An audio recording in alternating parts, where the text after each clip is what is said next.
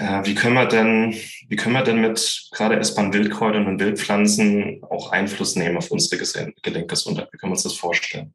Mhm. Also ich habe mir für unser Gespräch auch eine kleine Liste an einfachen Pflanzen vorbereitet, die man da jetzt empfehlen kann, die man auch relativ leicht erkennen kann. Es ist mir nur wichtig, in diesen Gesamtzusammenhang reinzugehen. Also wenn jetzt jemand ähm, oder ist diese Pflanzen im Lichte dieses Gesamtzusammenhangs zu betrachten, so vielleicht, weil mhm. wir heute ja von unserer heutigen Alltagskultur her gewohnt sind. Ich habe hier ein Schmerzproblem, also gehe ich in die Apotheke, da kriege ich was zu schlucken und fertig ist es. Und wenn es ganz schlimm ist, macht der Doktor eine Spritze rein und mhm. dann ist gut. Und wenn es nicht mehr lösbar ist, kommt Cortison rein und oder das Messer muss her, das ne, Skalpell. Also wir, wir suchen da nach externen Lösungen. Schnell, einfach, gesund.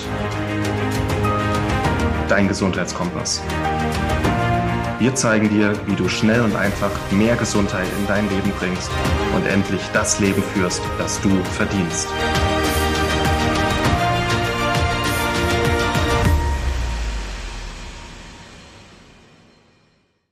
Was macht eigentlich ein Selbstversorger den ganzen Tag und wie läuft so ein Tag ab? Hi, herzlich willkommen hier im Schnell Gesund Podcast. Schön, dass du wieder dabei bist. Mein Name ist Martin Auswald. Ich habe heute einen Interview-Ausschnitt vom Rheuma Kongress mit dem Dr. Markus Strauß vorbereitet. Dr. Markus Strauß ist äh, promovierter Biologe, Geograf, Buchautor, absoluter Experte im Bereich Selbstversorgung, Wildpflanzen, Wildkräuter. Und er hat mal ein paar Jahre als Selbstversorger gelebt und ich habe ihn einfach mal gefragt, wie sieht so ein typischer Tag als Selbstversorger eigentlich aus? Was machst du da den ganzen Tag? Und was können wir vielleicht davon mitnehmen, um wieder mehr Natur in unseren Alltag zu bringen? Dieses Interview, dieser Ausschnitt ist vom Bräumann Arthrose Kongress. Wenn du das ganze Interview sehen oder hören möchtest, melde dich am besten noch gleich an. Er ist kostenlos, startet am 9. September. Anmeldelink findest du überall hier unter diesem Video, Episode etc. Und ja, ich wünsche dir ganz viel Spaß mit dem heutigen Ausschnitt. Ich würde mich freuen, dich beim Bräumann Arthrose Kongress begrüßen zu dürfen. Da erfährst du, wie du nicht nur schmerz- und entzündungsfreie Gelenke bekommst, sondern wie du auch bis ins hohe Alter gesunde Gelenke erhältst. Das ist nämlich machbar und beim Kongress erfährst du genau das. Und das Coole, es kostet nix. So, deswegen würde ich mich freuen, wenn du dabei bist. Wird auf jeden Fall super cool. Und Markus Strauß ist auch dabei mit einem sehr, sehr weitreichenden Interview. Jetzt wünsche ich dir ganz viel Spaß mit dem heutigen Ausschnitt und bis gleich. Wie hat so ein typischer Tag auf dem Selbstversorgerhof eigentlich ausgesehen? Was hast du da so gemacht? Ähm, ja, damals ging es ja wirklich darum, also ich war ausgestiegen, ich hatte einfach gekündigt, da wo ich, ich hatte so ein ganz so, so ein Büroarbeitsjob äh, äh, und da war ich frustriert und wollte raus. Äh, ich habe in der Großstadt gelebt, also in Berlin dann ein paar Jahre damals, erst in Bonn, dann in Berlin. Und da wollte ich einfach nur raus. Und also eine Situation, wie ich es jetzt wahrnehme, dass es ganz viele umtreibt, ne, das hatte ich vor über 20 Jahren und mhm. äh, habe dann einfach den, die Konsequenzen daraus gezogen, Eigentumswohnung verkauft, ganz vieles aufgelöst, Lebensversicherung gekündigt und so weiter etc. pp, so dass meine Fixkosten sinken, bin auf diesen Hof und hatte damit eben mehr Freiheit, weil ich eben doch zum großen Teil draußen war aus vielem mhm. und habe dann eben angefangen, also das spielte sich damals in Thüringen ab und äh, war ein, ein sogenannter Resthof, weil das Land war ja dann an die Agrargenossenschaft äh, weggegeben und da wir hatten weiß gar nicht mehr wie viel Quadratmeter, vielleicht 3000 Quadratmeter oder so, was aber sehr, ähm, also die Gebäude plus diese Gärten, Gartenfläche, was aber dann, was vorher von einer alten Frau bewohnt wurde, die kaum noch was gemacht hat. Also da waren dann ganz viel so Gestrüpp im Sinne von schon zum Teil essbare Wildpflanzen, aber eben so, dass es auch Wildwuchs war im wahrsten Wortsinn. Man musste da auch ein bisschen eingreifen. Und ich hatte am Anfang das Bild, ja, du pflanzt jetzt Kartoffeln, Gemüse und Johannisbeeren und alles, was man so macht, was ich aus der Kindheit ja auch kannte. Und bin dann aber durch den wechselhaften Erfolg dieser Sachen ähm, darauf, oder, oder die viele Arbeit, die sie auch macht, ähm, mal Schnecken, mal Läuse, mal dies, mal jenes, mal Trockenheit und so drauf gekommen. Was immer wächst, sind sowas wie Brennnessel und Girsch. Und das hatten wir tonnenweise. Und dann habe ich mich damit beschäftigt und habe gemerkt, hey, schmeckt lecker, super Inhaltsstoffe, weniger Arbeit. Ja, wie cool ist das denn? Und habe in die Richtung mich weiterentwickelt. Und dann habe ich eben äh, gemerkt, was da für, für ein Potenzial drin steckt und habe dann angefangen, Bücher drüber zu schreiben. Und damals musste ich mich auch erstmal von diesem äh, stressigen Büro Großstadtleben erholen und habe dann der Tagesablauf sah so aus, dass ähm, ich morgens immer Frischsaft gepresst habe. Also ich habe den Rohkostanteil ganz stark gesteigert. Äh, ich habe schon immer, ich war nie, habe immer selten Alkohol getrunken und immer schon so eher im Reformhaus oder im Bioladen eingekauft und so. Also da gab es schon Anlagen, die in die Richtung gingen, aber das habe ich dann verstärkt und habe natürlich auch, um, um Geld zu sparen, ähm, dann vieles einfach auch weggelassen und selber gemacht.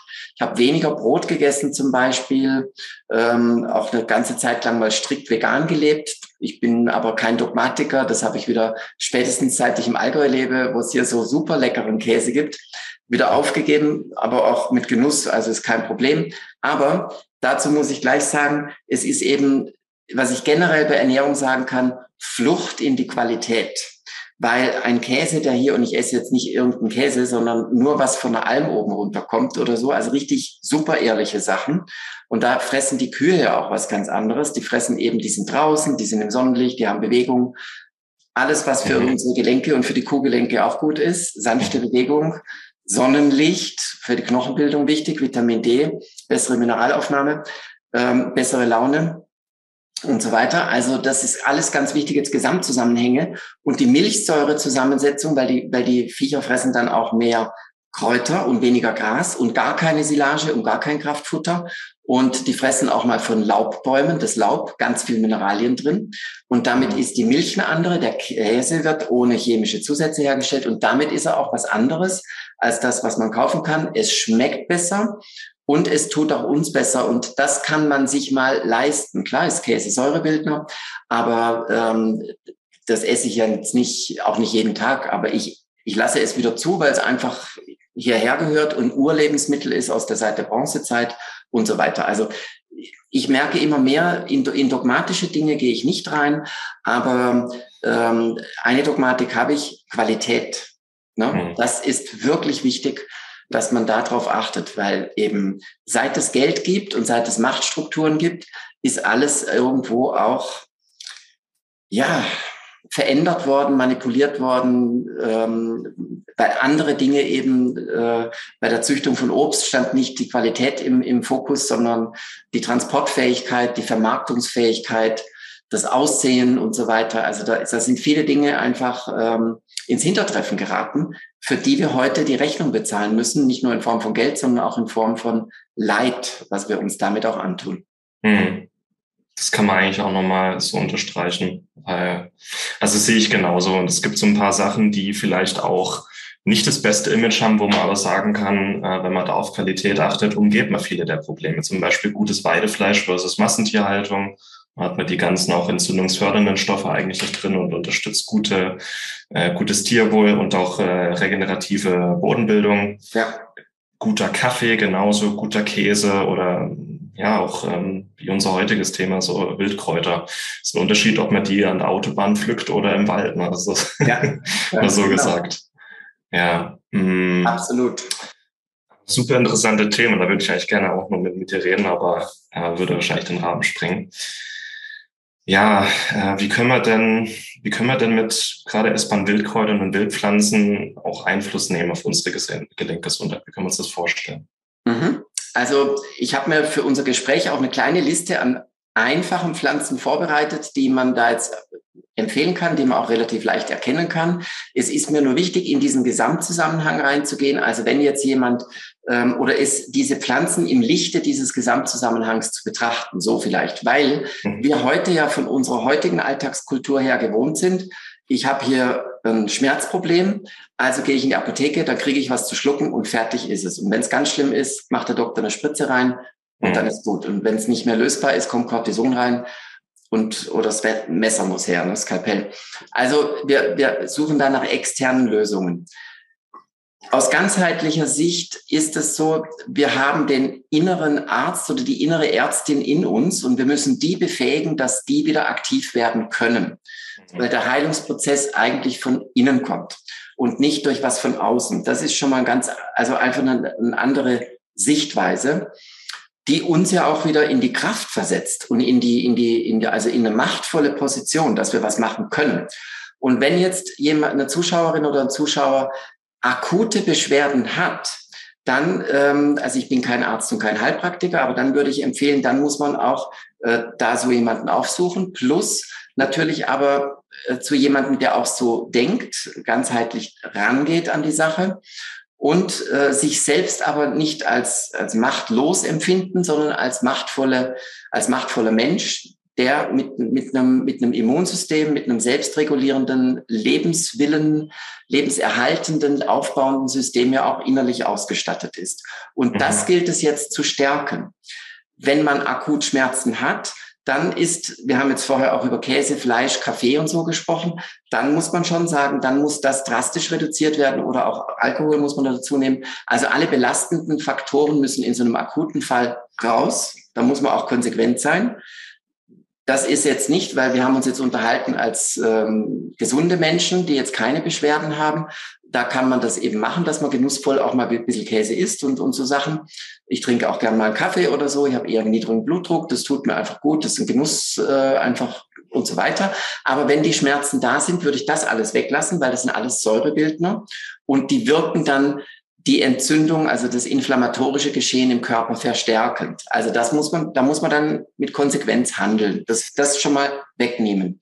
Dann, ähm, wenn man weiß, dass man jetzt eine Baustelle hat mit einem Zahn oder sowas oder irgendwo ist was, was, was das Immunsystem eh schon zu einem Teil dauerbelastet oder beschäftigt, dann muss man auch dafür sorgen, dass diese Baustelle einfach beseitigt wird, sodass diese Kapazität, die hier gebunden ist, frei wird und das Immunsystem sich um, um zum Beispiel um diese Gelenkschmerzen kümmern kann.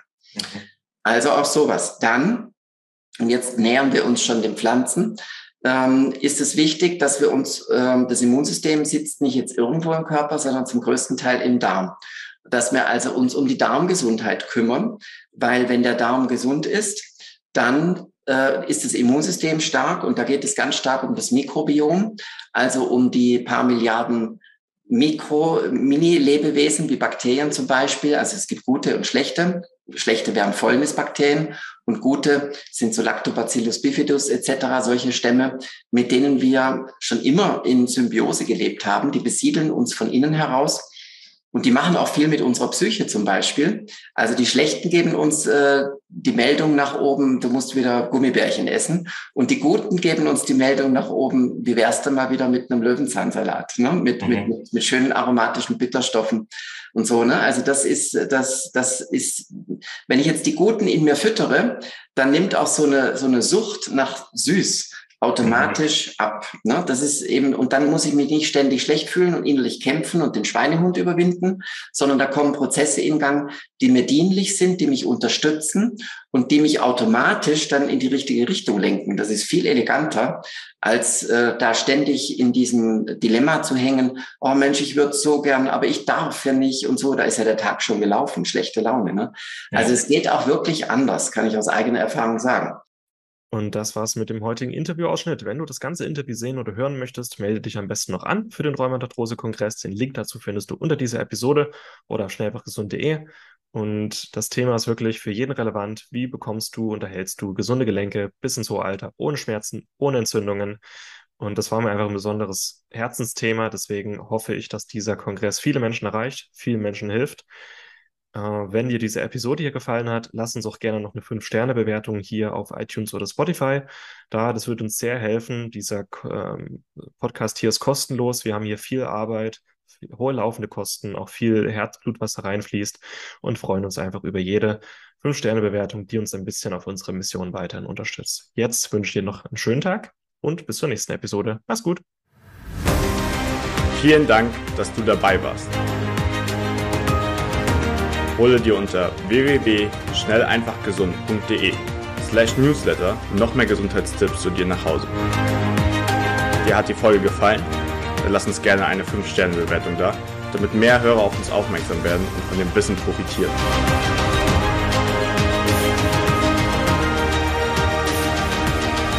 Wir wünschen dir eine gesunde Woche. Dein SEG-Team.